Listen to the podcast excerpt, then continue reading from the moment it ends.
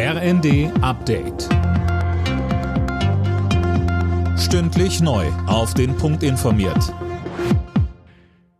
Ich bin Tom Husse. Guten Abend. Im Alleingang verlängert Bayern die Abgabefrist für die Grundsteuer jetzt ein zweites Mal. Eigentlich sollte heute bundesweit Schluss sein. Alena Tribold hat die Einzelheiten. Nur 70 Prozent der Immobilienbesitzer in Bayern hatten die Erklärung bisher abgegeben. Der Rest hat nun noch drei Monate länger Zeit bis Ende April. In allen anderen Bundesländern bleibt's bisher bei der Frist heute.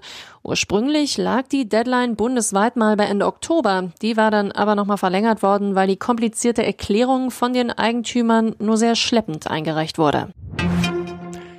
Die Renten in Deutschland sind so stark gestiegen wie seit Jahren nicht mehr. Im vergangenen Jahr lag die durchschnittlich ausgezahlte Rente bei 1152 Euro, ein Plus von 63 Euro. 2013 hatte die Durchschnittsrente noch bei 855 Euro gelegen. Die Corona-Pandemie hat auch ein paar positive Nebeneffekte. Weniger Kinder und Jugendliche sind wegen Alkoholmissbrauchs im Krankenhaus gelandet. Sönke Rölling, die Zahl ist im Jahr 2021 erneut deutlich gesunken. Ja, schon in 2020 gab es wegen der Lockdowns einen Rückgang und im zweiten Corona-Jahr ist die Zahl auf den tiefsten Stand seit 20 Jahren gesunken. 11.700 Kinder und Jugendliche zwischen 10 und 19 Jahren mussten stationär behandelt werden. Das waren 42 Prozent weniger als vor Corona. Hauptgrund waren, wie gesagt, die Kontaktbeschränkungen, aber auch demografische Effekte haben eine Rolle gespielt.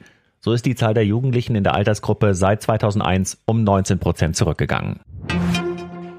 Wer Glück hat, kann ihn vielleicht sogar mit bloßem Auge in der Nähe des Polarsterns sehen, einen Kometen, der der Erde gerade extrem nahe kommt, obwohl trotzdem noch rund 42 Millionen Kilometer dazwischen liegen.